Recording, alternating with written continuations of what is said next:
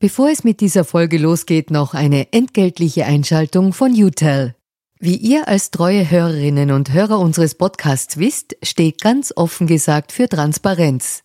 Transparenz, Fairness und Ehrlichkeit sind auch für unseren Werbepartner UTEL sehr wichtig. UTEL bietet Cloud-Telefonie und Rufnummern für Unternehmen und lebt das Wort Fairness wirklich. UTEL will nämlich ihre Kundinnen und Kunden durch Service binden und nicht durch Verträge, also sozusagen der Good Guy unter den Kommunikationsdienstleistern. Weitere Infos findet ihr im Internet. Ihr müsst bei der Suche nur den Namen richtig schreiben. Y, zweimal U, hartes T, dann E und L. UTEL eben. Und warum zwei U im Namen? Ganz offen gesagt, das wissen wir auch nicht. Das fragt am besten ein Teammitglied, weil UTEL beantwortet jede Kundenanfrage. Versprochen. Und jetzt zurück zu ganz offen gesagt.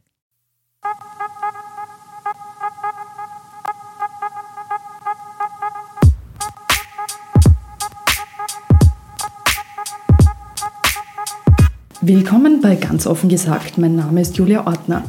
Wir haben uns hier schon vor der Medienenquete mit unterschiedlichen Playern über die Zukunft der Medien unterhalten.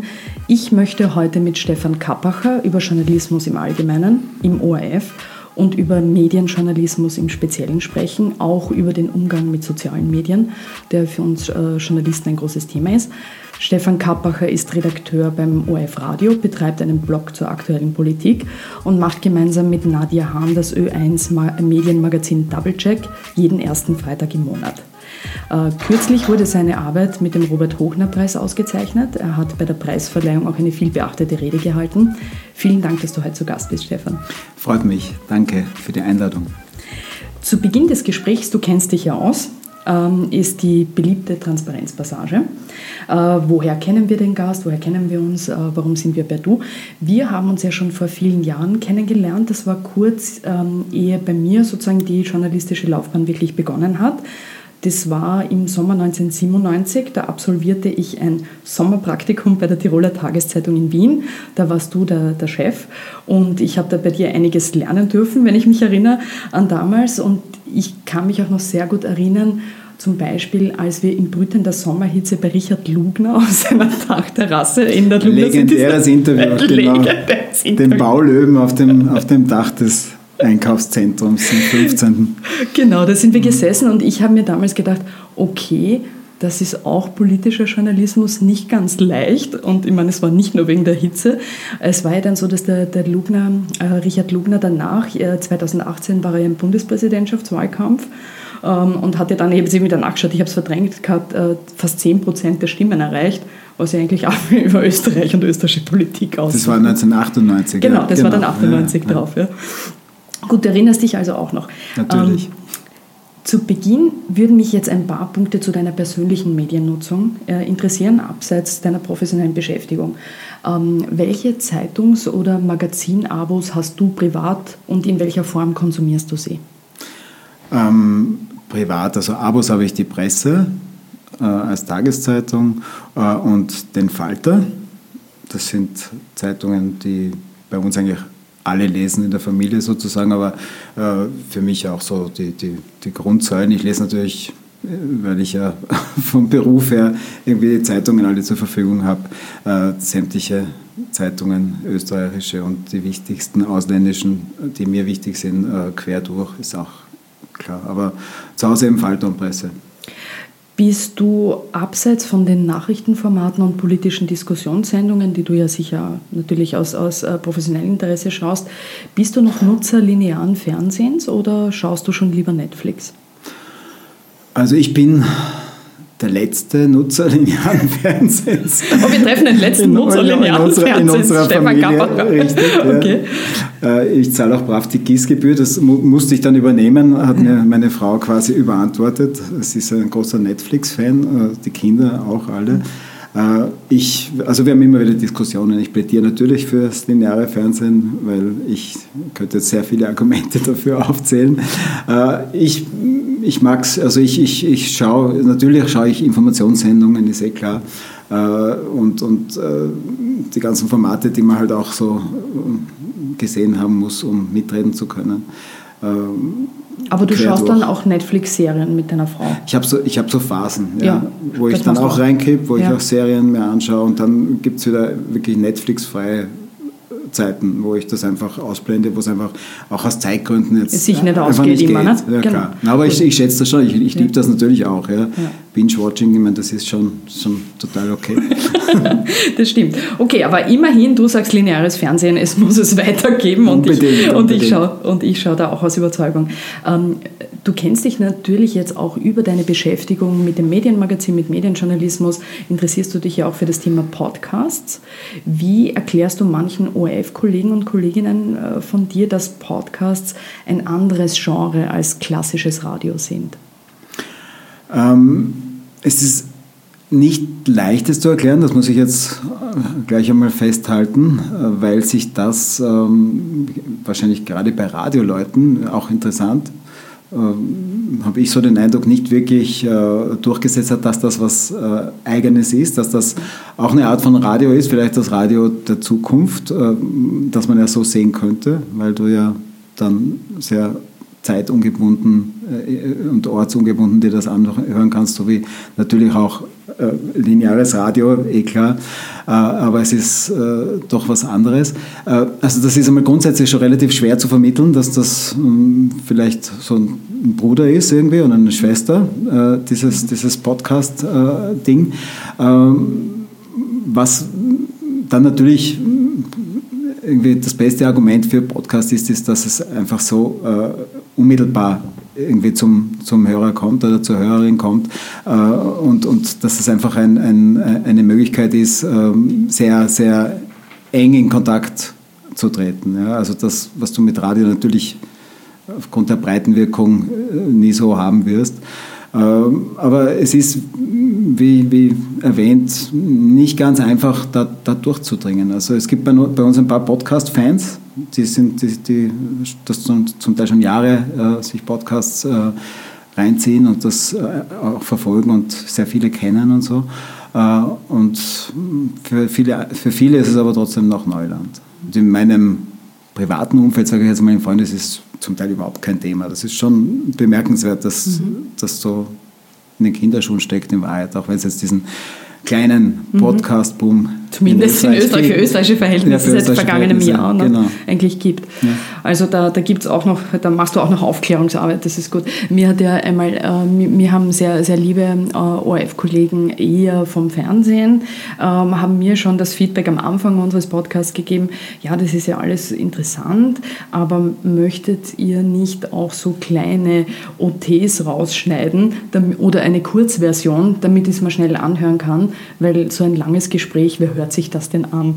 Und dann habe ich halt immer versucht zu erklären, dass es ja das, das Sinn des Ganzen ist, dass man eben keine Schnipsel macht und habe auch gemerkt, dass das natürlich von unseren gewohnten, äh, sozusagen von gewohnten Formaten offensichtlich doch noch schwierig oder, oder neu ist für manche. Ne? Ja, ja. ihr werdet wahrscheinlich dann endgültig äh, akzeptiert sein, wenn Neuwahlkommen ein Transkript von euch macht, von der Einmal einen haben oder wir das anderen. Folge. Habt ihr schon einmal, gehabt? einmal hatten wir das und äh, der Dieter Ziernick, der ja eben auch ein, ein, ein sehr äh, feiner Verbündeter am Anfang war, mit dem wir da auch viel äh, gemacht haben, der hat das gemacht und es war aber dann so, dass wir festgestellt haben, dass es so eine wahnsinnige Arbeit ist, weil diese Länge ist halt trotzdem was anderes, als wenn du, was weiß ich, ähm, äh, von euch ein Interview oder ein ZIP-2-Interview transkribierst. Also das, das war ihm nicht zuzumuten, dass er das ständig Ich, macht. ich hatte kürzlich äh, Premiere mit einem knackigen Beate Hartinger Kleininterview, das schlanke Also vier genau. Minuten gedauert Genau, hat und genau, das hat- äh, ein genau, bisschen das war relativ schnell, hat. ne? Ja, Das ja, war relativ schnell. Wurde transkribiert, immerhin. Genau, wurde eben. Die Krönung. genau. Also wir haben erst einmal geschafft, aber wir hoffen auf die Zukunft. Äh, Stefan, als du als hoffnungsvoller junger Mann ähm, aus Innsbruck deine Laufbahn im Journalismus begonnen hast, ähm, wie war dein Bild von Journalismus zu dieser Zeit und wie ist es heute? Es hat sich äh, so vom, vom Grundsätzlichen her nicht, nicht wirklich verändert. Für mich, ich kann mich gut erinnern damals, weil es jetzt auch immer wieder mal durchgekommen ist, hat mich äh, ganz entscheidend geprägt, dieses eine Interview, das äh, Peter Rabel und, und Hans Benedikt mit dem damaligen Bundespräsidenten Kurt Waldheim äh, geführt haben.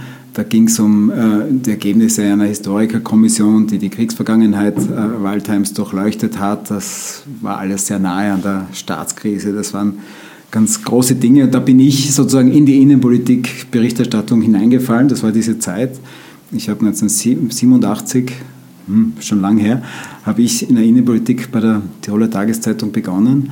Äh, und das war für mich damals schon sozusagen die, die Benchmark. Da wollte ich hin, so einfach, äh, es ist nicht frech, unerschrocken, unerschrocken zu fragen, äh, kritisch zu sein, äh, sich irgendwie nicht beeindrucken lassen, auch von, von einem Politiker, der sehr weit oben steht. Ja. Und das war für mich immer so die, die Leitlinie. Das ist dann natürlich sind das Highlights, ja, die man erstens selber ganz selten erlebt und, und man muss natürlich irgendwie den, den journalistischen Alltag auch durchwandern. Das ist, ist ja auch nicht, nicht immer, immer, alles so, lustig. Ja. Es ist, ja, es ist ja. ja. auch das tägliche Brot oft, oft eher, eher hart und, und man, muss, man muss, muss sich durchbeißen. Ähm, heute bin ich mein, in einer äh, Situation, wo ich, wo ich schon äh, andere Möglichkeiten habe natürlich, äh, wo, ich, wo ich auch viel mehr kann als damals. Also sage ich jetzt einmal, wo ich anders an die Dinge rangehe.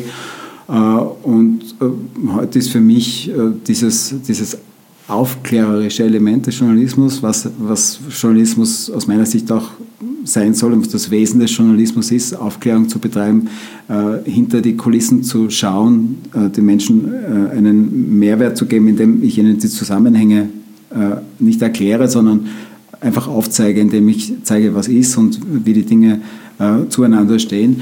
Äh, das ist für mich das ein ganz entscheidender Punkt und das ist sozusagen das, was ich versuche zu machen mit meiner Arbeit, auch mit meinem Blog, äh, aber natürlich auch mit meinen äh, Interviews und Geschichten. Also zuletzt diese, äh, diesen, diesen Beitrag im, im Morgenjournal über die Aula, der dann so irgendwie ein bisschen der letzte Tropfen war, äh, der das Fass zum Überlaufen gebracht hat äh, und zur Einstellung dieser rechtsextremen Zeitschrift geführt hat. Das sind schon Dinge, die, die, ich, die einen ja, Spaß machen, wäre das, wär das falsche Wort, aber die einen erfüllen und die, die einen zufrieden machen für einen kurzen Moment darf man auch zufrieden sein äh, mit seiner Arbeit. Mir fällt ja auf, dass ähm, manche Kollegen und Kolleginnen von uns ab einer gewissen Zeit an Erfahrung, die sie in dem Beruf haben, ähm, sich eher so in ihren Jobs und Funktionen einbetonieren ein bisschen oder einzubetonieren versuchen, ähm, ja nichts mehr Neues, anderes äh, ausprobieren wollen. Also eh ein bisschen so nach dem Motto, bis zu meinem Golden Handshake, möglichst golden, oder, oder bis zu meiner Pension ähm, möchte ich schauen, dass so bleibt und also dass es für mich noch irgendwie ausgeht. Ich glaube, Du bist jemand, der das anders sieht, also du vermittelst mir immer diesen Eindruck. Was motiviert dich, auch immer wieder so neue Dinge auszuprobieren? Das war ja bei deinem Blog so vor ein paar Jahren, das war mit dem Medienmagazin so. Ich bin sehr lang bei der Tiroler Tageszeitung gewesen. Es waren unfassbare 18 Jahre. Bin dann schon in, in, so einer äh, Situation drinnen gewesen, die du jetzt kurz beschrieben hast. Ähm, es hat alles gepasst, habe hab gut verdient, habe hab dort irgendwie eine, eine Führungsfunktion gehabt äh, und, und wurde dann Opfer, ist auch nicht richtig, äh, so, so ein Kollateralschaden von einer, einer weiteren Sparwelle, die hat es dort bei dieser Zeitung, wie bei allen Zeitungen, bei allen Medienunternehmen eigentlich am laufenden Band gegeben, alle Jahre wieder. Äh, und äh, im Zuge dieser Ereignisse ging ich, äh, habe ich mich von der Tiroler Tageszeitung getrennt, im besten Einvernehmen. Das war alles keine Frage. Das hat sich für mich dann als großer Glücksgriff oder als, als glücklicher Schritt herausgestellt. Ich bin dann zum ORF gekommen, zum Radio, habe dort Dinge gelernt, die ich nie lernen wollte. Ich kann mich erinnern an die Kollegen, die beim äh, Ministerrat oder nach dem oder während des Ministerrats mit Tonbändern analog äh, quasi die Beiträge fürs Mittagsjournal geschnitten haben. Ich habe gedacht, ein Horror, ich kann mir das überhaupt nicht vorstellen. Nie, bitte lass das? das an mir vorbeigehen, lieber Gott. Äh, und die haben das hervorragend gemacht und, und waren ziemlich äh, coole Kollegen. Ja? Und das war eben noch vor dem, vor dem digitalen Zeitalter quasi. Ich bin dann zum Radio gekommen, da hat es schon die ersten Notebooks gegeben, da haben wir schon digital dann die Beiträge geschnitten. Das ist natürlich viel einfacher. Äh, und das habe ich mir angeeignet. Ich habe Sprechtraining gemacht. Ich habe viel Neues gelernt. Das war für mich eine komplett neue Welt. Die ist ganz, ganz, äh, die war ganz anders. Es hat, haben sich so viele neue Möglichkeiten ergeben. Konnte dann auch Fernsehen machen. Ich bin bei der ZIP 2 gewesen mhm, vor allem. Warst du ja auch eine Zeit lang? Genau, war, war ein super, super Job. Ist halt wahnsinnig fordernd, wahnsinnig äh, intensiv und hat sich dann, bin dann aus vielen Gründen wieder zurückgegangen zum Radio, aber nicht, weil es mir bei der ZIP 2 nicht gefallen hätte, das war nicht der Grund. Äh, und ja, und da, da gab sich, und das ist das Schöne auch am, am ORF, an diesem großen Unternehmen, dass du, wenn du, wenn du willst, viele Möglichkeiten hast, ja, Interviews zu machen, äh, lange Sendungen zu machen, Journal Panorama zum Beispiel, das ist immer um 18.25 Uhr nach dem Abendjournal, da kannst du wunderbare äh, ich habe dann, jetzt das ist schon gar nicht so lang her, vor es Double Check unser Medienmagazin gegeben hat, habe ich so Medienjournal-Panoramen gemacht über Medienthemen, eine halbe Stunde, da kann man sehr viel äh, reinpacken. Das ist eine sehr tolle Aufgabe, da muss man auch sehr arbeiten, man auch sehr lang daran. Äh, aber das sind, das sind schon ganz, ganz großartige Sachen und das mit dem Blocken, das hat sich so ergeben, dass ich glaube 2013 war das, da hatten wir eine Wahl. Mhm. Äh, wo, wir das, wo wir angefangen haben zu bloggen. Da ja? warst du auch ja, dabei. genau, habe ich auch. Haben wir gebloggt und dann ja. habe ich das weitergemacht. Es, mhm. es, es, äh, aus rechtlichen Gründen durfte diese App dann nicht mehr äh, aktiv genau, die äh, sein. Die, wurde die, wurde, die wurde abgedreht. abgedreht ja. und, und ich habe das dann einfach weitergemacht und macht mir bis heute Spaß, weil es ein bisschen so die Rückkehr zu den, zu den Wurzeln ist. Ja, weil es natürlich zum auch Zeitungs, diese, zum, zum diese Zeitungsgeschäft Print, äh, Schreibseite ist, ne? genau, die, die du da ausleben kannst. Äh, grundsätzlich gibt es ja, also in unserem Job, gerade im politischen Journalismus, diese Gratwanderung zwischen Nähe und Distanz zur Politik ähm, aber auch gerade zu den Wünschen der Medienpolitik teilweise. Das ist ja eben ein Grundthema in unserer Arbeit. Wie gehst du mit dieser Gratwanderung, mit diesem Nähe und Distanz ähm, diesem Ringen quasi den Weg äh, da zu finden dazwischen um? Ähm, ja, es ist, ich versuche einfach die, die Distanz zu wahren, ganz, ganz ehrlich und ganz, ganz einfach gesprochen. Äh, das ist wahrscheinlich äh, einfacher, äh, wenn man jetzt, jetzt keine absolute Spitzenführungsposition im Journalismus hat, wo man dann quasi sehr oft auch so repräsentative Aufgaben wahrnehmen muss mit Politikern in verschiedenen äh, repräsentativen Szenarien und Situationen äh, zusammenkommt. Äh, meine Kontakte mit Politikern sind doch meistens journalistischer Natur, wo es darum geht, äh, zu recherchieren, Interview zu führen, äh, das ist, und ich, war immer darauf bedacht, eigentlich jetzt nicht, äh, nicht zu nah und nicht zu eng mit, mit Politikern zu sein. Also die, ich habe das eh, wir haben eine Sendung einmal gemacht über, über Verhaberung, habe das da eh auch geoutet. Ich bin mit sehr wenigen Politikern per Du und das ist dann meistens äh, irgendwie erklärbar aus der Vergangenheit oder aus der Herkunft. Der Tiroler Landeshauptmann Günter Platter ist im selben Ort wie ich aufgewachsen, war dort Bürgermeister. Wir sind irgendwie äh, ja, unter, der, unter Tirolern ist man sowieso schnell bei Du, das heißt aber nichts. Ja. Mhm. Es ist irgendwie so. Glaubst du, ist das auch was Mentalitäres? Weil ich kenne das ja, also insofern, da gibt es auch eine Ähnlichkeit äh, zwischen uns beiden, dass ich ja auch da schon Wert drauf lege, eben auch auf dieses äh, eher, wenn es geht, das Du zu vermeiden, sagen wir so, ist mir auch nicht immer gelungen und es gibt auch einige äh, wo das nicht geklappt hat. Aber im Prinzip habe ich schon manchmal das Gefühl, es ist etwas ein bisschen, also jetzt in meinem Fall alemannisch-mentalitäre, also vielleicht bei dir das Tirolerische, dass man dann halt da in Wien, wo ein bisschen teilweise so dieses, wir sind diese, dieser Wiener Schmäh und wir sind so, dass, dass wir das vielleicht nicht so haben. Ich weiß es nicht.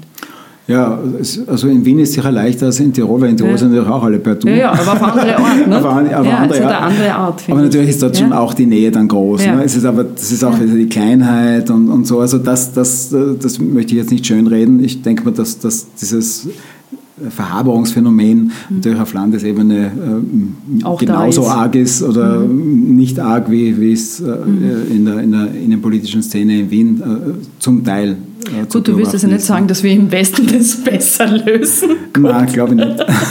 ich, ich sage mir das immer so gern, aber gut, das kann, man kann sich auch was vormachen.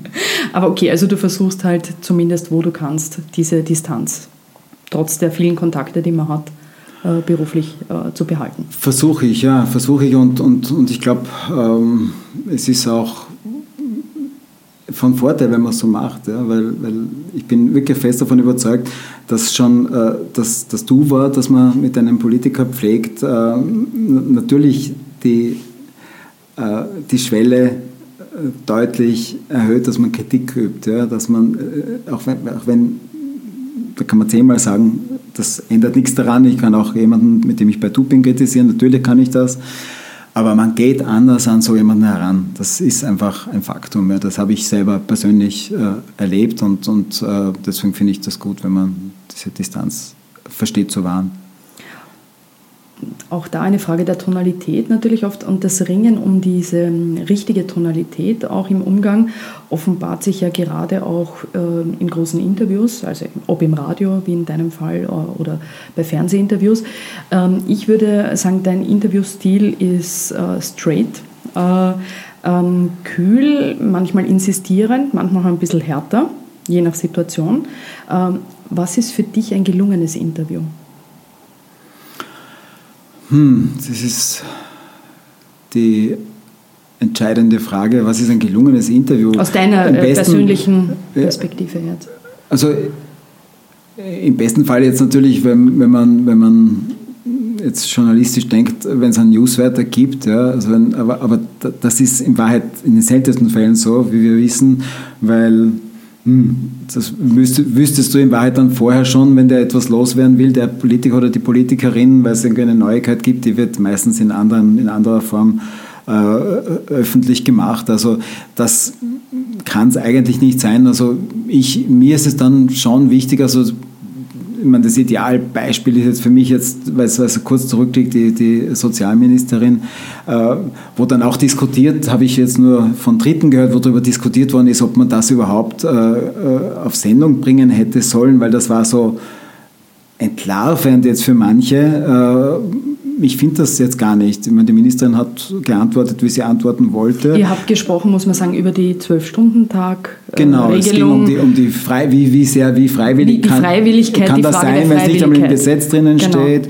Äh, und, und herausgekommen ist letztlich am Ende, so dieser stehen geblieben ist dieser Satz, man kann nicht äh, Justamenten einsagen, man kann nicht einfach sagen, ich will nicht zwölf Stunden arbeiten.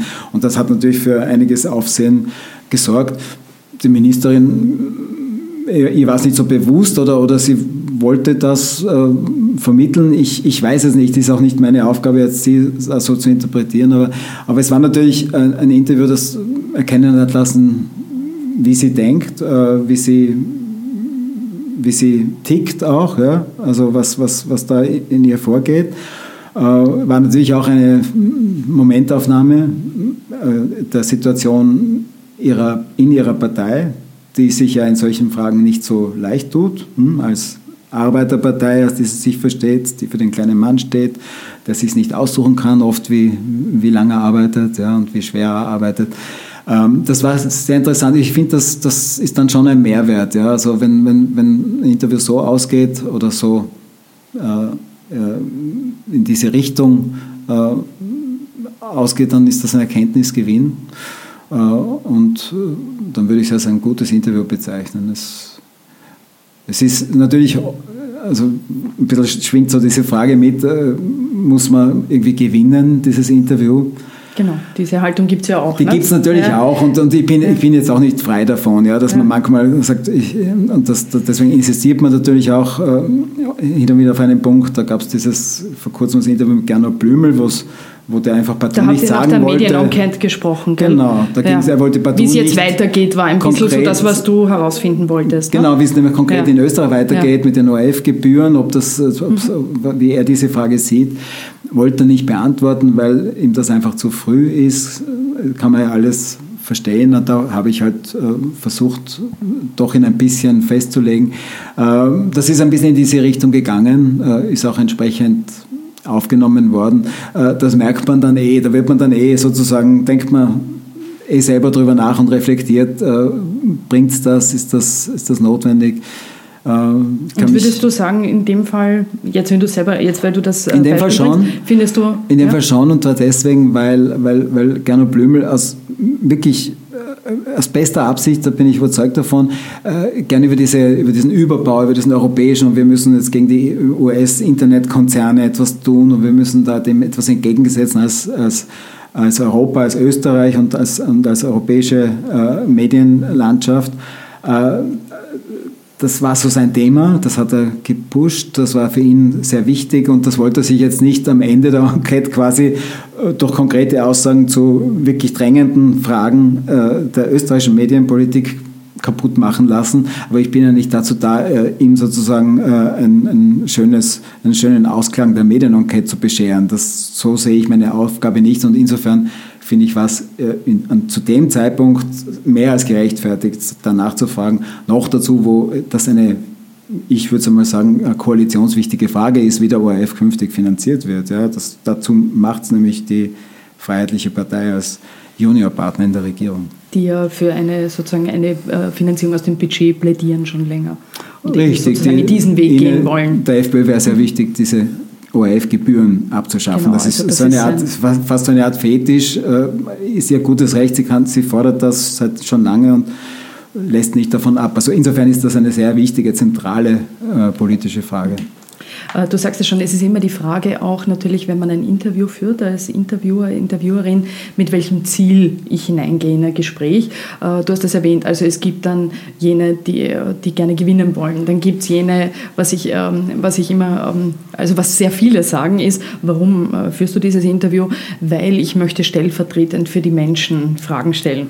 Ein sozusagen auch immer ähm, ist ja auch, wie soll ich sagen, angenehmer, das zu sagen, als vielleicht andere Motive. Nicht? Also dieses Fragen stellen für andere Leute, dieses Gewinnen. Dann gibt es welche, die gern was Atmosphärisches eher herausarbeiten wollen. Also bei dir ist das, wenn ich dich richtig verstehe, und, und du hast jetzt eben auch noch genannt, dieses Gefühl, man lernt etwas oder man hat was gelernt. Also bei dir ist so das Gewinnen manchmal ein Element vielleicht, wie du reflektierst, aber schon der Erkenntnisgewinn, das, was dich am meisten reizt, wenn ich das so einordnen würde.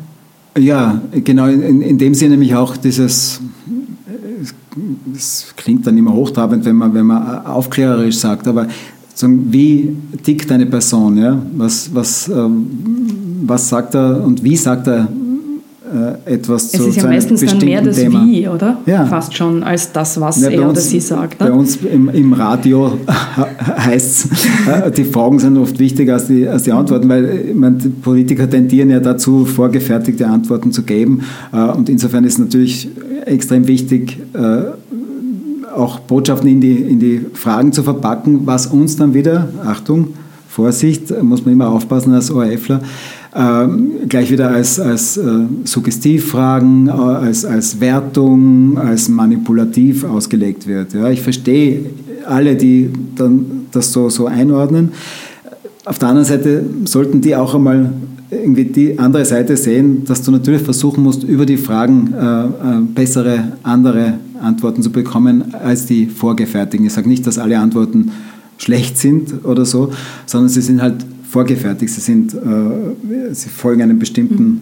Muster und das muss man eben oder das versucht man äh, durch verschiedene Fragen und auch Fragen, in die man was hineinlegt, aufzubrechen. So, so sehe ich das. Ja, es, ist, es hat ja doch manchmal so eine tiefe, also wenn man es jetzt ganz äh, hart hernimmt, äh, doch irgendwie eine tiefe Sinnlosigkeit. Nicht? Bei manchen Interviews, wenn du vorher schon, was du jetzt beschreibst, weißt, dass es ähm, die Kommunikation, dass es eine gewisse Inhaltslehre wahrscheinlich gibt, dass es äh, einen Wunsch gibt, was man sagen will, was man nicht sagen will. Ähm, wie gehst du dann rein, manchmal in Gespräche, wenn du ja schon genau weißt, dass das so ist? Äh, denkst du dir dann, ja, aber wir müssen trotzdem das Beste versuchen oder äh, wie ist da der Zugang? Wenn man weiß ja eigentlich schon sehr oft, was kommt eigentlich. Ne? Ja, eh, genau. Man versucht natürlich irgendwie einen guten Einstieg zu finden, wo, wo man das schon vermeidet, irgendwie so in das abzudriften. Damit man nicht dorthin kommt. Ist ja. extrem schwierig. Ist, ist, ist, schwer, ist, ne? ist, wird, ja. ist, ist im Vergleich zu früher viel schwieriger geworden, weil, weil die Leute, äh, die Politiker einfach viel mehr geschult sind, weil sie, weil sie trainiert werden auf das. Äh, es ist, ich, ich wüsste jetzt keine endgültige Antwort darauf, ja, wie man das richtig gut macht. Das hängt dann auch davon ab, wie, wie ist man selber drauf, wie, wie, ist, der, wie ist, der, Gesprächspartner oder die Partnerin drauf. Mhm. Äh, und dann funktioniert es und manchmal ist halt ein Interview auch nicht so wahnsinnig gut. Ne? Das kommt auch vor. Deine Kollegin, die ORF-Reportmoderatorin Susanne Schnabel, hat ein sehr interessantes Buch geschrieben über den Verlust der Gesprächs- und Streitkultur. Vor einigen Monaten, Wir müssen reden heißt das. Ich habe mit der ähm, Susanne auch darüber gesprochen, schon hier im Podcast. Ähm, also sie beschreibt diese, diesen Verlust äh, einer, einer Gesprächs- und auch einer Streitkultur. Kann man die Sehnsucht nach einem echten Gespräch, nach einem echten Austausch äh, in einem klassischen Interviewformat, wurscht ob Radio oder Fernsehen, überhaupt noch stillen? Also ich sage es gleich, ich glaube meiner Meinung nach sehr, sehr selten nur. Ähm, in einem klassischen Format, da reden wir jetzt nicht von so einem Podcast wie wir jetzt, wo genau. du eine Stunde lang halt äh, äh gepflegt hat, ne? und vernünftig ja. Äh, ja. reden kannst und auch keine ja. Zeitlimits hast. Ich glaube es auch nicht, nein. Also ich glaube nicht, dass das wirklich äh, weil du doch, äh, jeder hat sein, sein Ziel, jeder will mit diesem Gespräch was erreichen, will Botschaften, äh, der eine will Botschaften loswerden, der andere will etwas ergründen, sagen wir mal so. Ich glaube nicht, dass das funktioniert, nicht wirklich. Wir sprachen schon davon, du hast vorhin erzählt von deiner Zeit bei der Tiroler Tageszeitung, vom Print. Ähm, meiner Ansicht nach ist es ja ein großer Vorteil, in unterschiedlichen Mediengattungen Mediengattungen tätig gewesen zu sein oder tätig sein zu können, äh, was ja bei dir der Fall ist und eben auch bei mir. Ähm, ich glaube jetzt, da geht es nicht nur um Expertise, sondern dass man auch vielleicht ein bisschen einen anderen Blick auf die gesamte äh, Medienwelt bekommt, ähm, also ein bisschen ein besseres Gefühl hat. Ich erlebe oft, dass einerseits, also sozusagen auch die Missverständnisse oder Nichtwissen zum Beispiel in Österreich zwischen Printjournalisten und Journalistinnen und ORF-Journalisten und Journalistinnen, wo jeweils die einen also sozusagen über die Situation der anderen, ob es die Arbeitssituation ist, die wirtschaftliche etc., gar nicht viel Ahnung haben. Ähm, jetzt war frage ich mich, also bei der Medienenquete äh, war ja das Thema, diese neuen Allianzen zu finden in unterschiedlichster Weise in der Medienszene. Und ich frage mich dann schon bei so viel sozusagen äh, Nichtwissen und teilweise auch Desinteresse in dieser nicht großen Medienbranche untereinander für, für die anderen, wie es zu solchen neuen Allianzen in so einem Medienmarkt kommen soll. Ähm, also wir haben da viel gehört äh, und, und es ist viel darüber diskutiert worden und ich finde das auch richtig und interessant. Aber am Ende fragt man sich, wie soll das in der Praxis funktionieren? Wie, wie siehst du das? Glaubst du, es kann es kann äh, zu einem gemeinsameren Verständnis kommen am österreichischen Markt? Ich glaube, da gibt es die zwei Ebenen. Also das eine ist, wenn du sagst, Kollegen und Kolleginnen, die sozusagen die zwischen Natürlich den, ist auch die Eigentümerebene sowieso, ja. Genau, auch die Eigentümer genau. und Verlags- oder Konzernebenen spielen natürlich ja, ganz stark ja, hinein. Ja. Also es, es, meine, das eine spiegelt sich ja im anderen, weil, weil es gibt natürlich äh, zum Beispiel im, im, in unserem Unternehmen im ORF immer noch äh, so ein bisschen diese da und dort dieses, dieses Gefühl, der, wir sind was Besonderes, wir sind irgendwie mh, hm, vielleicht ein, so eine Art Überlegenheitsgefühl, äh, das schon sehr zurückgeht. Ja? Aber dass immer noch da ist, ist natürlich erklärbar aufgrund der, der, der Situation äh, der Stellung des ORF und das wird dem ORF auch äh, sehr oft, fast täglich, natürlich unter den Mitarbeitern auch vorgehalten. Es ist im Abklingen, würde ich sagen, aber das gibt es natürlich und es ist ja auch durch das Aufkommen der, der elektronischen, der privaten elektronischen Medien und durch die Konvergenz und durch die Internetmöglichkeiten äh, und dass jetzt äh, Zeitungen natürlich auch alle schon Fernsehen machen können, wenn sie wollen. Äh, also die Möglichkeiten gibt es. Das ist halt so eine komplett andere Situation, äh, wo, wo glaube ich schon jetzt auch in, in der Kollegenschaft da auch ein, anderes, ein anderer Zugang da ist. Ja, also früher war das sicher, waren das so, so fast äh, journalistische Kasten, würde ich einmal sagen, ja, wo das oder sehr schwer war auch reinzukommen. Also, also das, das, das ist schon sehr viel durchlässiger geworden, aber das ist ja für diese Dinge, die du angesprochen hast, gar nicht so die entscheidende Ebene. Äh, ähm, auf, auf äh, Management-Ebene sehe ich jetzt auch nicht, wie, wie, wie da das wirklich funktionieren soll. Ich meine, ist natürlich die, dieser Ansatz, äh, den der Medienminister verfolgt, dass er, dass er offenbar in die Richtung äh, gehen will, äh, den ORF dazu zu verpflichten, über, über den öffentlich-rechtlichen Auftrag zu kooperieren, da schon sehr viel anstoßen kann und dass da sehr viel passieren kann auf dieser Grundlage, weil es einfach dem größten Player, dem ORF, aufgetragen wird. Und das kann dann natürlich schon zu einer guten äh, Ebene der Zusammenarbeit führen, wenn die anderen auch mitspielen. Äh, sind natürlich diese Interessen, die jeder hat, äh, deutlich sichtbar und, und irgendwie, man kennt sie auch, ja, Puls 4 und ATV gehören zum deutschen Pro7 Sat1 Konzern. Äh, die verdienen sehr gut in Österreich, verdienen, also sind, äh, haben den größten Anteil an den TV-Werbeeinnahmen. Also mehr verdienen mhm. durch Werbung im Fernsehen mehr mhm. als der ORF, deutlich mehr. Das, der ORF geht zurück, weil er eben auch Beschränkungen hat, weil er natürlich auch gebührenfinanziert ist, ist schon klar. Aber das sind natürlich Interessen, die, die, die da reinspielen. Die Kronenzeitung, wie die wenigsten wissen, äh, ist an dem RTL-Werbefenster in Österreich, an, dem, an, dem, an der Vermarktungsgesellschaft.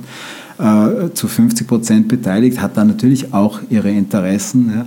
Jetzt gibt es auch eine interessante äh, kleine Kooperation, Krone äh, Talk-Format mhm. im Internet wird auf genau, ATV. Dieses neue Brennpunktformat, das genau, es da genau, gibt. Ja. Das mhm. wurde jetzt erstmals mhm. auf ATV ausgestrahlt. Das, sind, äh, das, das ist, ist, ist total in Ordnung. Also ich habe überhaupt kein Problem damit. Ich habe das auf, auf Twitter thematisiert und ich habe darauf hingewiesen, sozusagen, dass da eine so eine kleine Allianz, Kronenzeitung Puls 4, Pro 7 Sat 1, Puls 4 ATV, irgendwie äh, sich auftut oder, oder da einfach zu beobachten ist. Ja, und bin sofort, habe so einen Shitstorm war es keiner, aber so, so, so einen kleinen Shitstorm ausgefasst was ich für ein arroganter ORF-Mensch bin, ORF der gebührenfinanziert ja. da so eine dünne Haut hat und, das, und, und, und nicht mit, mit, mit Wettbewerb leben kann. Das ist ja völlig absurd. Ja. Ich finde, äh, das ist äh, gut, das ist gut. Wir, wir, der ORF braucht sich nicht vor so einem Wettbewerb zu fürchten. Dass, da wäre es ziemlich schlecht bestellt um den ORF, wenn das so wäre.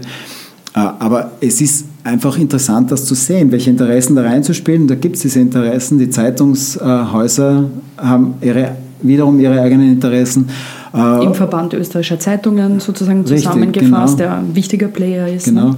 obwohl es da natürlich mit dem ORF jetzt schon sehr äh, enge Viele. Bande gibt, wo früher hat es Kriege gegeben. Genau. Äh, da, da hat man sich wieder zusammen sehr, da gibt es sehr, sehr viele Ebenen, wo, wo zusammengearbeitet wird. Mhm.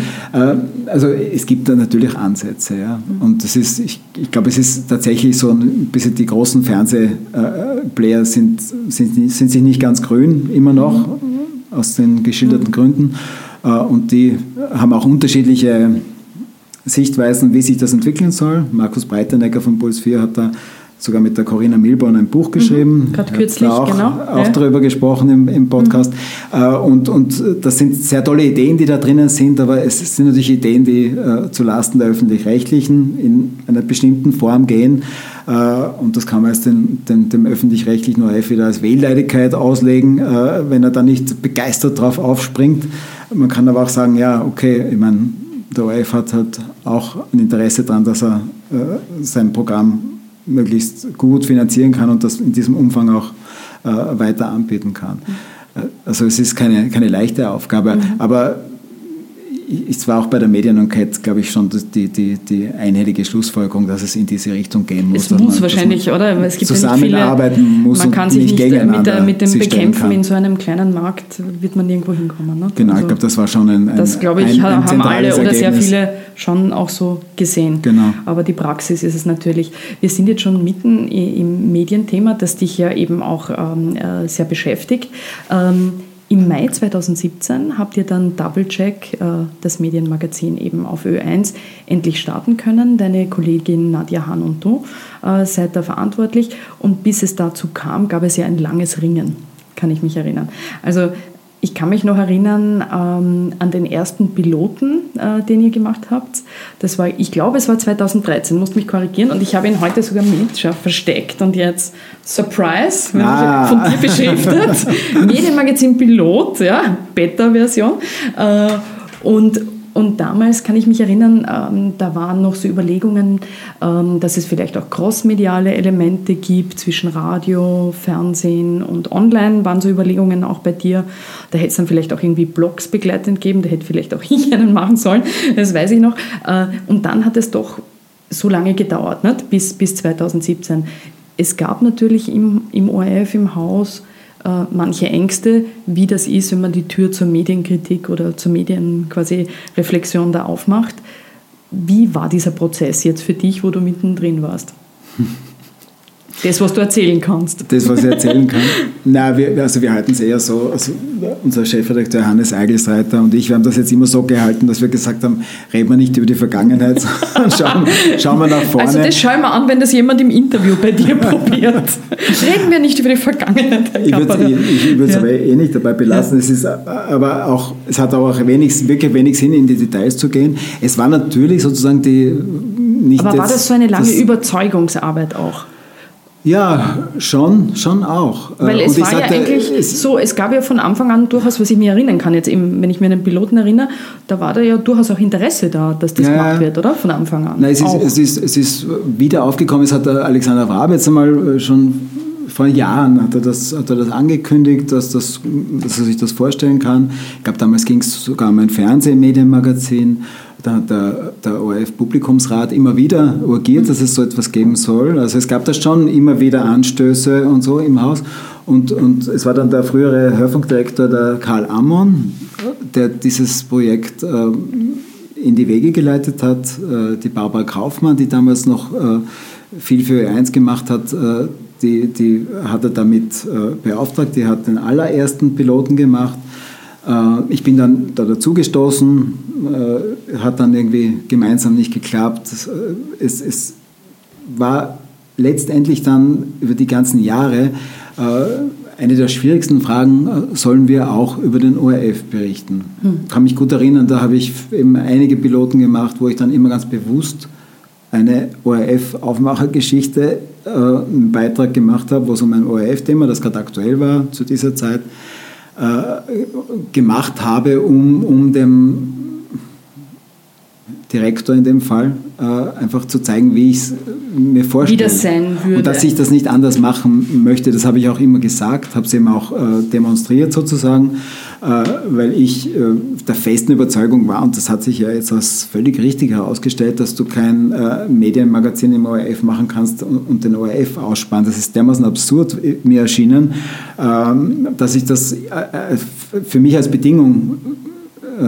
gestellt habe, dass ich das überhaupt mache. Dass ich, ich hätte das wirklich nicht gemacht. Äh, da so ein Alibi-Magazin, wo man dann über, äh, natürlich kannst du über aller Welt Medienthemen, äh, nämlich auch Medienthemen aus aller Welt, irgendwelche Kuriosa, ist, man, kann, man kann da sicher auch eine spannende Sendung machen, aber das wollte ich nicht. Ich wollte immer ein politisches Medienmagazin machen und ich wollte ein, ein Medienmagazin haben, das auch den ORF uns selbst reflektiert und wir sind dann eingestiegen und ich muss wirklich sagen, Hannes Eigelsreiter, unser Chefredakteur, hat das total unterstützt. Äh, auch diese Idee, wir machen gleich mit der ersten Folge äh, was zum, zum, zum ORF, macht den ORF zum Thema, hat sich wahrscheinlich keiner erwartet und äh, war gut so.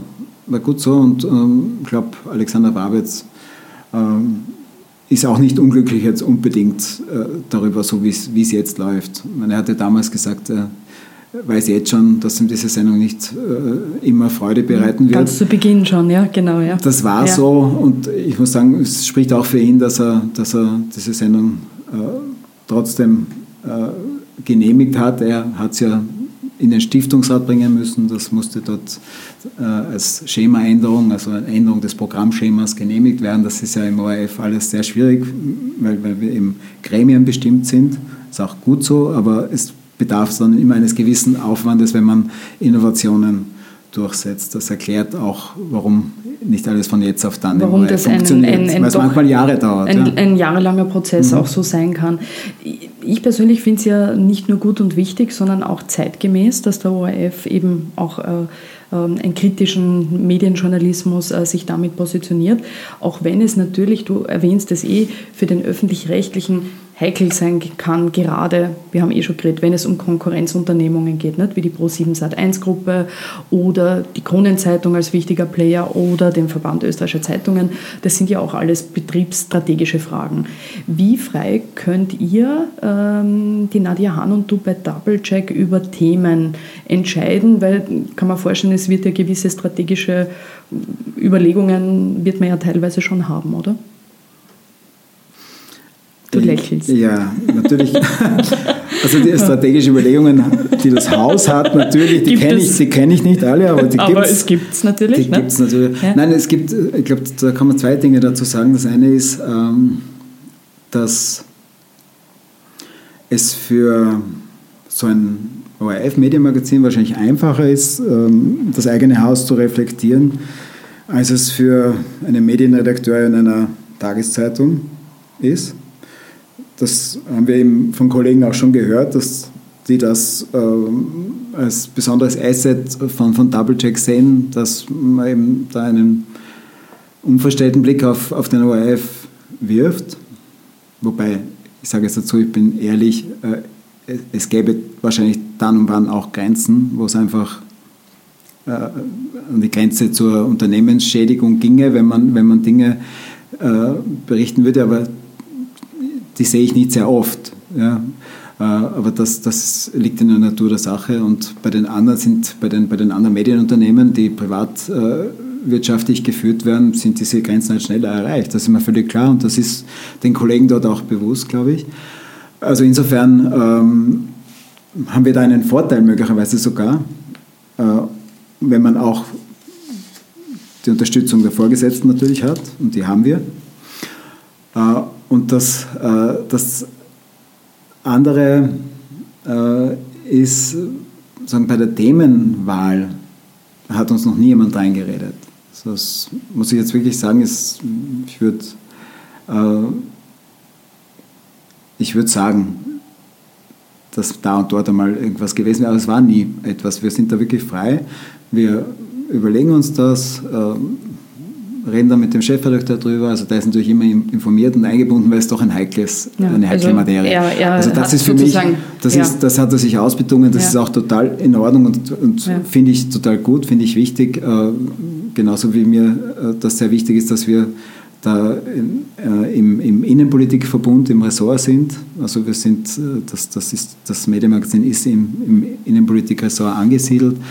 Äh, also es hat uns noch nie jemand reingeredet, ähm, äh, was aber nicht heißt, äh, dass es nicht dann manchmal schwierig ist. Und interessanterweise ist es dann schwierig, wenn man über Mitbewerber zum Beispiel berichtet, wenn es darum geht, dass man öffentliche Gelder, die Mitbewerber bekommen, auch bekommen ja auch Förderungen. Es ist ja nicht nur so, dass der ORF öffentlich finanziert wird über die Beiträge. Beiträge, ja. Wir sagen Beiträge, ja, ganz bewusst. Nein, sondern es gibt ja auch RTR-Geld für, es gibt, es für gibt Puls 4, ATV, Wolfgang Fellner zum Servus Beispiel kassiert Wolfgang eine Million fast genau. für seine, also für seine ja. Fernsehsender. Es gibt, die, es gibt die Medienförderung. Äh, es gibt Regierungsinserate. Und äh, es ist wirklich, es war wirklich spannend zu beobachten, dass es immer, wenn es um diese Fragen geht, dass dann ein, entsprechende Reaktionen schon gibt, die, die oft sehr hart sind. Also das muss man schon sagen. Also dann äh, ist es dann wieder so, dieses Bild, äh, na klar, der ORF geht jetzt in seinem Medienmagazin wegen des Geldes auch auf uns los, genau. kurz gefasst. Und es wird, es wird dann äh, mir völlig unverständlicherweise, wirklich unverständlicherweise, weil es äh, überhaupt keinen, keinen realen Hintergrund hat, dann oft eine Kampagne vermutet, eine Kampagne des Hauses oder was ich, gibt es nicht. Wir machen diese Sendung und wir überlegen uns äh, diese Sendung, die Inhalte dieser Sendung nach dem, was, was gerade aktuell ist, was relevant ist, was uns interessiert, worauf wir neugierig sind, was wir gerne wissen wollen. Äh, und das ist es. Ähm, ich finde ja, eh, also ich finde das interessant, eben wie du auch sagst, äh, dass das äh, relativ, äh, weil das wahrscheinlich viele jetzt vom, äh, wieder vom Bild äh, ihres, von ihrem Bild vom ORF ähm, sich denken, ja, da wird genau vorgegeben, was im Medienmagazin vorkommt, äh, dass ihr da einfach eure, eure Sachen macht im Großen und Ganzen. Es möge so bleiben, äh, dass, äh, dass äh, wie du erzählst, frei machen kann, könnt. Ähm, Jetzt haben wir im ORF ein, ein großes Thema, schon seit längerer Zeit wird es diskutiert. Und da sind wir jetzt sozusagen bei, bei, bei diesem Blog noch, ähm, wo es natürlich geht um Medienjournalismus, aber auch den Umgang mit sozialen Medien. Ähm, seit 2014 kann ich mich erinnern, damals hat Alexandra Wawitz schon einmal über eine von einer Überarbeitung der Social Media Richtlinien des ORF gesprochen. Es gibt 2012 gibt so Guidelines quasi äh, im Haus. Und äh, seit vergangenem Jahr gibt es äh, eine Debatte über diese Richtlinien der New York Times, die recht weitgehend sind oder sehr streng angelegt sind, als mögliche Vorlage für so eine Änderung auch im ORF. Ähm, für, für Leute, die das nicht wissen, man kann sagen, die New York Times Guidelines sagen, grob gesagt, alles, was Redakteure in der Öffentlichkeit äußern kann und wird dem Medium zugerechnet. Daher muss man sich in der Öffentlichkeit, zumal eben auf Medienplattformen, äh, wenn es um politische und wirtschaftliche Dinge geht, genauso verhalten wie in der Arbeit und wie, oder wie auf der eigenen Plattform seines Arbeitgebers. Arbeitgebers äh, kurz gefasst. Die FPÖ hat sich ja schon länger deutlich für so strengere Richtlinien ausgesprochen und äh, Thomas Zach, der Vorsitzende des ÖVP-Freundeskreises im OF-Stiftungsrat, hat jetzt vor kurzem in einem Kurierinterview auch davon gesprochen, dass er eigentlich äh, solche Richtlinien wo es, also Social-Media-Regeln, wo es eben also dienstrechtliche Sanktionsmöglichkeiten im Gegensatz zu jetzt, zu den Guidelines geben könnte. Also, dass er das eben auch für keine schlechte Idee hält. Ähm, ich habe jetzt aus dem ORF gehört, so klassischer äh, Flurfunk, du kennst es, dass diese neuen, strengeren Regeln schon diese Woche bekannt gegeben werden könnten. Wird das irgendwas an deinem Twitter-Verhalten verändern? Sie sind heute bekannt gegeben worden. Äh, also es gab halt so diese interne Mitteilung, die uns zur Kenntnis gebracht worden Also ihr habt es heute intern gehört? Genau. Mhm. Äh, ist wahrscheinlich auch äh, erklärbar mit dem bevorstehenden Stiftungsrat, also die Sitzung, gell, die genau, ja, das ist am genau. Donnerstag, genau. wo der Generaldirektor halt das vorlegen will, weil es halt von, von maßgeblichen Stiftungsräten auch verlangt wird. Ähm, inhaltlich wird es eh in den Zeitungen stehen, es, ist, es unterscheidet sich jetzt nicht maßgeblich von dem, was der Generaldirektor immer in Wahlzeiten mhm. äh, auch, auch äh, quasi als, als Regeln erlassen hat für, für den Umgang mit Social Media. Ähm, es ist, wenn man es wenn sich so durchlässt, muss man sofort, wie gesagt, die Tastatur nehmen und aus dem Fenster hauen und das Smartphone gleich hinterher, weil dann dürfte man streng genommen überhaupt nichts mehr machen, ja, weil wenn ich zum Beispiel äh, Hausnummer, weil er ein honoriger Kollege ist und auch ein guter Freund, äh, ein Leitartikel von Andi Koller, Salzburger Nachrichten, stellvertretender Chefredakteur und IPO-Chef, also Innenpolitik-Chef. Wenn ich von dem einen Leitartikel retweete auf Twitter, wäre das ein grober Verstoß gegen, gegen Social-Media-Regeln, die man das Retweeten von wertenden Aussagen verbieten. Also es ist äh, schon diese recht strenge Variante, wenn ich dich verstehe, die in der New York Times. Ja, die von der Idee her würdest du sagen, ist es so? Schon, ja. Mhm. Es, gibt, es gibt dann so. Aber das heißt, es wird dann auch, weil, weil du, bist ja, du bist ja auch jemand, der gerne hin und wieder in eine Debatte geht auf Twitter, ob jetzt mit Kollegen oder einem Pressesprecher oder mhm. Politikberater, gibt es ja Leute, die das gerne machen. Äh, ähm, das heißt, da musst du dann auch was ver verändern. Nee, es, gibt, es gibt dann so einen, einen, eine Passage, äh, wo, wo von, von einer Einzelfallprüfung oder Bewertung die Rede ist, das sehe ich irgendwie als Hinweis darauf, dass man die Tastatur nicht sofort beim Fenster rausschmeißen muss, sondern dass man noch weiter auf Social Media äh, unterwegs sein kann. Aber natürlich müssen wir uns überlegen, was wir schreiben, ob wir was schreiben. äh, das ist nicht so, dass ich das bisher nicht gemacht hätte, muss ich jetzt auch dazu sagen. Das, äh Aber es wird halt enger, ne? Der Radius wird schon wird vieles enger, wenn ich dich richtig verstehe. Natürlich, und du hast natürlich, ähm, das ist eine Dienstanweisung, die ja. du befolgen musst, das ist, ist keine Frage. Äh, ich, ich würde mich nur dagegen wehren, sozusagen jetzt wirklich alles fallen zu lassen und sagen, ich bin jetzt, ich bin jetzt dann mal weg und für immer. Das wäre ja völlig absurd. Ja? Also dieses, diese Medien diese Plattformen allen anderen zu überlassen und dort nicht mehr vorzukommen, finde ich schlecht. Ich meine, ich werde einfach, um auf deine Frage zurückzukommen, ich werde weiter äh, versuchen, irgendwie dort äh, präsent zu sein. Mir macht das auch Spaß. Ja. Es ist ja auch so eine Form, die, die, die, die, mir Spaß macht, die mir liegt, die ich hin und wieder gern mache. Ich werde jetzt vielleicht ein bisschen zurückfahren. Ja. Es ist eh gut, wenn man, wenn man sozusagen diese äh, Intensität ein bisschen abbaut, weil ich habe ohnehin in letzter Zeit äh, du hast es angesprochen, diverse Auseinandersetzungen, die man oft gar nicht sucht, ja, wo man auch dann hineingetrieben ja, wird. Das ist, leicht hinein, das ist halt so die Dynamik, ja. das ist halt so auf diesen, äh, auf diesen Plattformen. Also sobald man sich wo eine begibt, ist es halt genau. oft gar nicht mehr so. Und du kannst es nicht mehr auflösen, ja. das geht nicht mehr. Du musst dann, ich habe dann wirklich schon äh, so Kollegen, mit denen es auf Twitter rundgegangen ist, wie gesagt, und ich bin fest davon überzeugt, dass nicht ich der Auslöser war, habe ich dann telefoniert, um das irgendwie einzudämmen. Das gebe ich jetzt gern zu hier, weil es ist, es ist gar nicht anders möglich. Ja, ja weil es kein richtiges Diskursmedium ist. Ja, ne? das geht nicht. Weil es kriegt du, dann auf einmal eine Richtung und du beschädigst und Dynamik. Du beschädigst ja? die ganze äh, Journalistenbranche ja. in, dem, in dem Fall, ja, wenn es unter Journalisten ist. Äh, mit Politikern macht man sowas eh nicht, aber es eskaliert dann oft so mit den, mit den Pressesprechern, mit, mit, mit dem Umfeld mit dem der. Umfeld, also mit ne? diesem, genau. Das, das, das passiert einfach. Ja. Und da habe ich mir schon wirklich auch gedacht, das muss man sich nicht antun. Ja. Da kann man ruhig einmal wirklich auch was auslassen. Äh, auf der anderen Seite muss man halt irgendwie auch schauen, dass man dann nicht ganz äh, weg ist, wenn man das nicht will. Ja. Ist das, ähm, machst du dir aufgrund äh, sozusagen dessen, was du bisher gesehen hast äh, über diese Richtlinien, machst du dir da auch Sorgen um deinen Blog?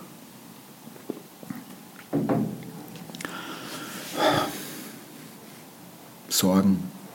Äh, ich mache den Blog sehr gern, äh, als eine irre Arbeit in Wahrheit und natürlich setzt man sich auch selber unter Druck, dass man immer wieder mal was schreibt, weil wenn man es sich leicht macht, dann, dann schreibt man äh, immer wieder mal nichts und dann schreibt man irgendwann alle zwei Monate was und so.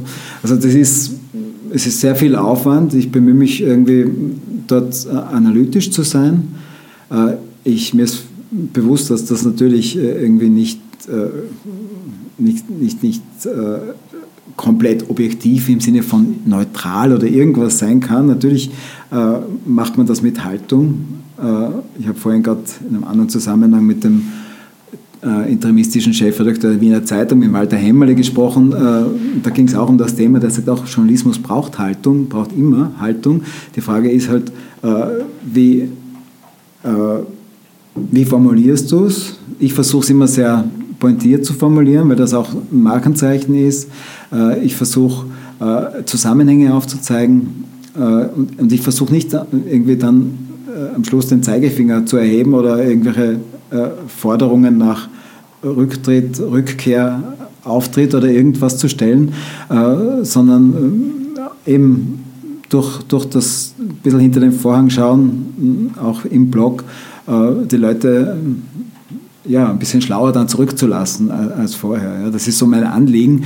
Äh, wenn irgendwer findet, ähm, das geht nicht mehr, dann werden sie mir das sagen. Ähm, ich habe jetzt einmal nicht also von vornherein so nicht, Grund, nicht, Grund, mir jetzt, jetzt große Sorgen zu machen. Die, die also Sorge auch, im Prinzip. Ich, wie gesagt, ich, ich mache es ich mach's gern, und wenn's, wenn's, wenn es wenn, einfach nicht mehr geht, weil, weil, weil das nicht gewünscht wird, aus irgendwelchen Gründen, äh, muss ich das ohnehin zur Kenntnis nehmen. Ich, ich, äh, ich empfinde oder, oder sehe ja diese ähm, ganze Debatte rund um diese äh, Social-Media-Richtlinien generell, jetzt nicht nur im ORF, sondern man hat das ja eigentlich bei vielen Unternehmen, ne? diese Frage, wie umgehen. Ähm, ist das natürlich, äh, also ich habe da eine gewisse Ambivalenz, weil äh, gerade auch beim ORF finde ich so diese Grundregel, die es bisher gab, tue nichts Dummes, so hat es der Dieter Bornemann, der Redakteurssprecher vom Berg, eben auch immer wieder erklärt.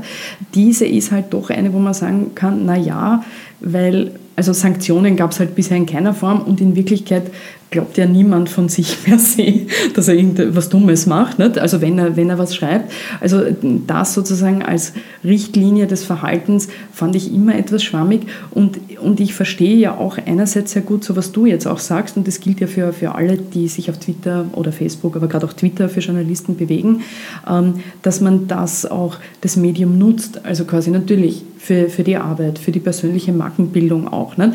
Äh, um seine Sendung, seine Produkte zu promoten. Das ist ja alles verständlich. Auf der anderen Seite verstehe ich schon auch jetzt, äh, wenn man so will, den Konzern oder die Führungskräfte, weil man halt als Vorgesetzter, als Vorgesetzte, ähm, auch aus meiner Erfahrung, ist es nicht schlecht, wenn man manchmal auf einen Kollegen vielleicht einwirken kann, sagen wir so, äh, dass er gewisse Postings zur Not halt nicht macht, weil das kann natürlich, du hast das auch schon gesagt, das kann teilweise markenschädlich werden, ohne dass es einem im Moment selber bewusst wird. Und beim ORF kommt halt dazu, dass diese Zweifel an der Objektivität, die ja immer wieder geäußert werden von politischen Parteien, aber auch von anderen Leuten, äh, dass die, die ja damit weiter genährt werden. Nicht? Also es ist irgendwie so eine Ambivalenz drinnen, dass man einerseits gehört es natürlich dazu, es gehört eigentlich zum Job, ne, heute und ist wichtig. Und auf der anderen Seite äh, ist es auch verständlich, dass es äh, äh, doch ein Regelwerk gibt aus meiner Perspektive. Ähm, ja, die Frage ist, ähm, ist es ein Regelwerk oder ist es ein Verbot ja, mhm. letztendlich? Mhm. Das läuft dann auf einen Maulkorb raus, äh, wenn du das ähm, sehr streng auslegst. Und ansonsten ist es ein Regelwerk, das halt äh, dann immer einen gewissen Rahmen bietet, wo du dann Möglichkeiten hast, das, das zu interpretieren.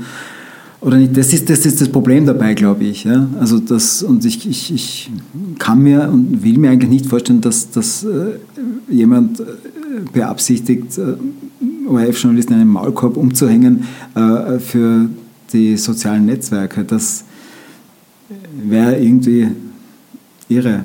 Ja.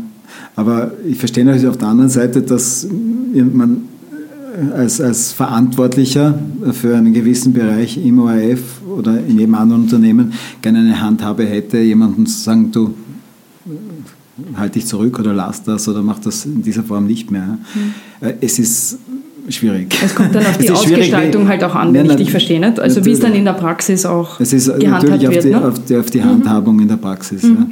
Was man schon sagen muss noch zum Abschluss dieses Themas, äh, wo, und dann möchte ich eben zum Schluss noch zu ein, zwei Fragen kommen, ist, dass natürlich, ich weiß nicht, wie du das siehst, aber ich finde, dass gerade äh, interessanterweise viele Journalisten und Journalistinnen, und mir fallen ehrlich gesagt die Männer da mehr auf, äh, teilweise mit der Öffentlichkeit auf sozialen Medien sich gar nicht so leicht tun, wie man glauben möchte, wenn man, wenn man diesen Job hat, sondern einfach auch diese Öffentlichkeit äh, nicht so wahrnehmen und teilweise dann glauben, nur weil ich jetzt vielleicht privat oder so dazu schreibe bei meiner Accountbeschreibung, ist das das, was ich hier mache, privat. Und das ist halt nicht zu trennen.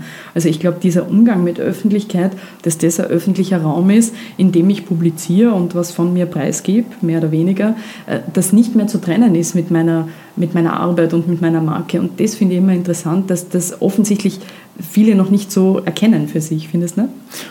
Ähm, doch, finde ich auch. Ich hoffe, ich kann nicht zu denen dazu, äh, zumindest nicht ausgeprägt. Äh, aber natürlich tendiert oder hat, läuft jeder Gefahr. Äh, und, und, und da ging es ja auch in diesen Diskussionen, die, die, die wir kurz angesprochen haben, ging es genau darum, dass äh, ich zum Beispiel manchmal das Gefühl habe, dass sich Kollegen wirklich nichts Gutes tun. Wenn sie, wenn sie das, da geht es jetzt nicht nur um äh, ORF-Kollegen, aber auch. Äh, und möglicherweise geht es auch um mich selber bei dem einen oder anderen äh, Inhalt, den ich dort äh, platziere, ja, im, im, auf Twitter in dem Fall, weil ich was anderes mache ich nicht. Ähm, oder auch im Blog. Ja, das kann schon sein, dass die eine oder andere Stelle ist, äh, wo ich sage, ja, okay, äh, nur dort ist wieder was anderes, weil ich glaube, da hast du das ganze Stück, wo du dann irgendwie bewerten kannst. Äh, es gibt einen Zusammenhang und, und, und man kann irgendwie mm, erkennen, äh, dass es so der Versuch einer Gratwanderung ist. Ja, beim, beim Tweet, hm, der ist daneben oder er ist im Rahmen. Ja, das ist irgendwie sehr schwierig. Aber die, diese Gefahr ist extrem groß natürlich und viele vergessen es dann total, ja, mhm. manchmal. Also das ist, ja, ich finde es lustig, weil sie eigentlich, so, sollten wir ja wissen, dass man dass, äh, sozusagen wie Öffentlichkeit funktioniert. Ne? Mhm. Und, und man muss es sich eben auch selber immer wieder vergegenwärtigen, glaube ich. Ne? Dass das, was man da macht, äh, vielfach äh, hochinteressant sich, wenn man es umgelegt sich vorstellen würde, was manche da so schreiben, sie würden auf die Straße runtergehen, das in der Gegend rumschreien, eher nicht wahrscheinlich. Nicht? Und da drinnen passiert es. Also das finde ich, äh, und ist noch immer so, nicht? obwohl jetzt Twitter durch schon an, wirklich schon sehr lange angekommen ist. Nicht? Aber es, es, löst sich nicht wirklich auf. Ja, es gibt ja auch das ja. Phänomen, dass dann so, so Twitter-Auseinandersetzungen zum Thema für Boulevardmedien ja, zum Beispiel werden. Ne? Die? Geschichten, die Geschichten über Ge Twitter. Geschichten über, über, über Twitter. Ein beliebtes Genre schon ist unglaublich eigentlich. Ne? Mit irgendwelchen Tweets drinnen. Da muss man sagen, eher, eher äh, fragwürdige Form des Journalismus, aber soll sein, nicht? Wenn, wenn die Leute das lesen wollen. Was ich dich noch äh, zum Abschluss äh, fragen wollte, Natürlich ist etwas, äh, also es kam heute eh auch immer wieder in unserem Gespräch vor, aber grundsätzlich natürlich der ORF und die Politik ähm, ein großes Thema, die Nähe natürlich äh, des Hauses äh, des ORF zur Politik ähm, ist ja nichts Neues und hat man eben immer schon verschiedenste Entwicklungen erfahren.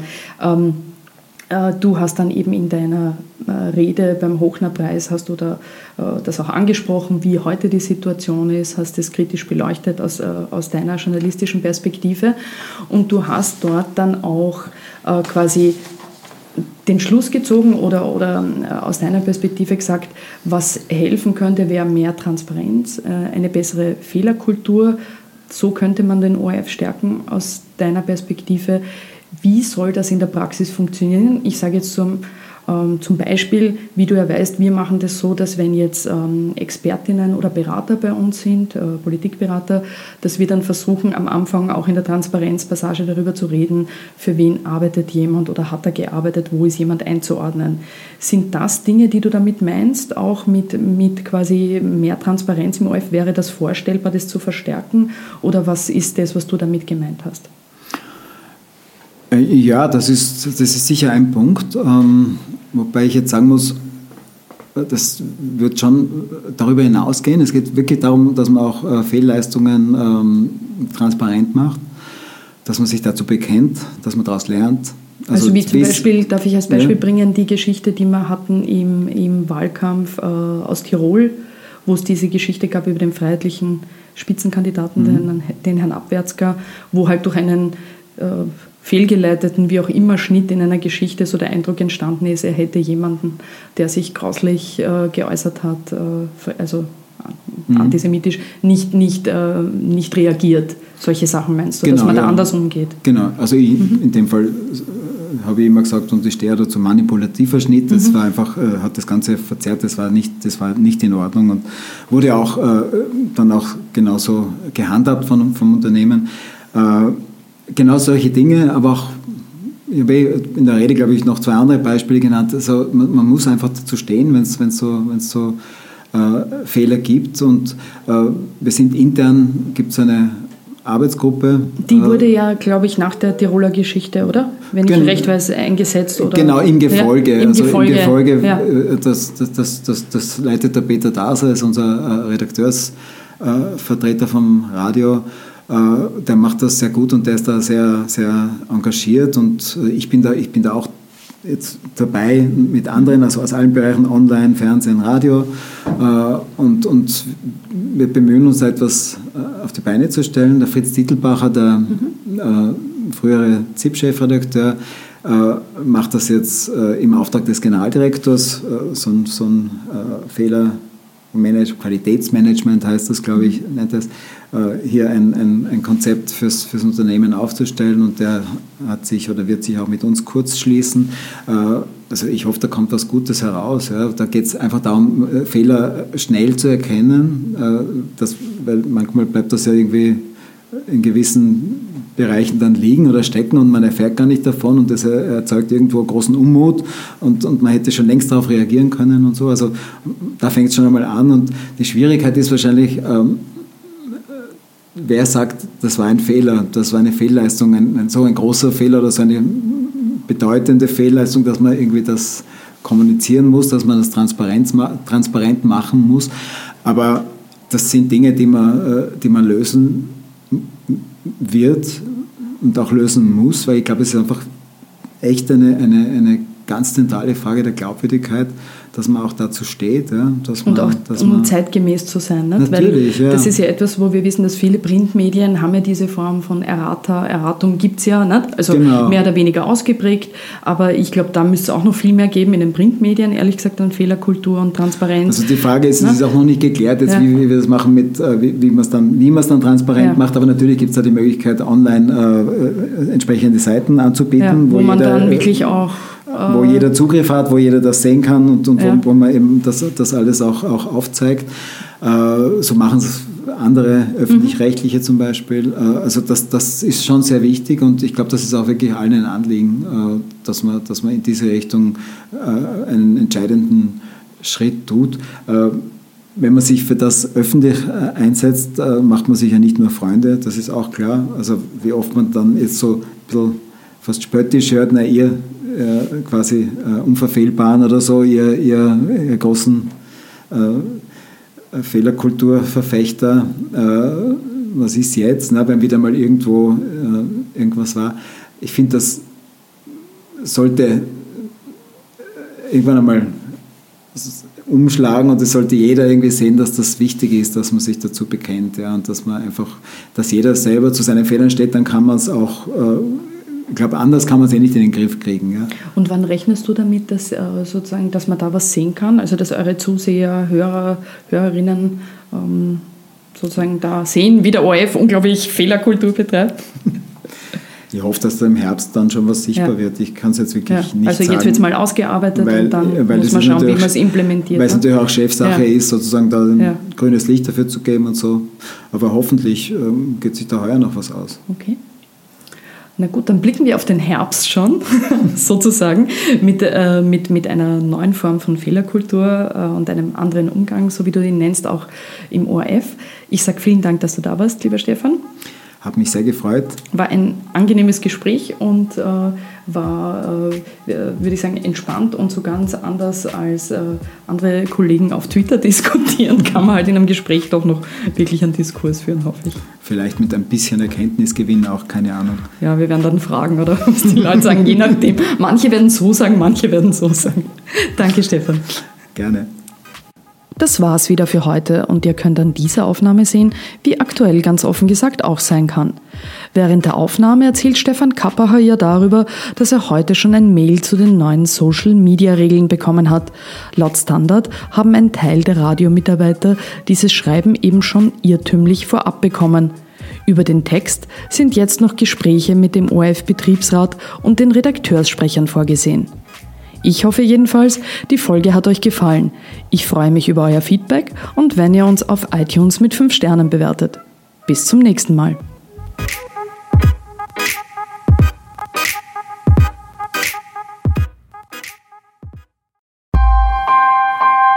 Missing Link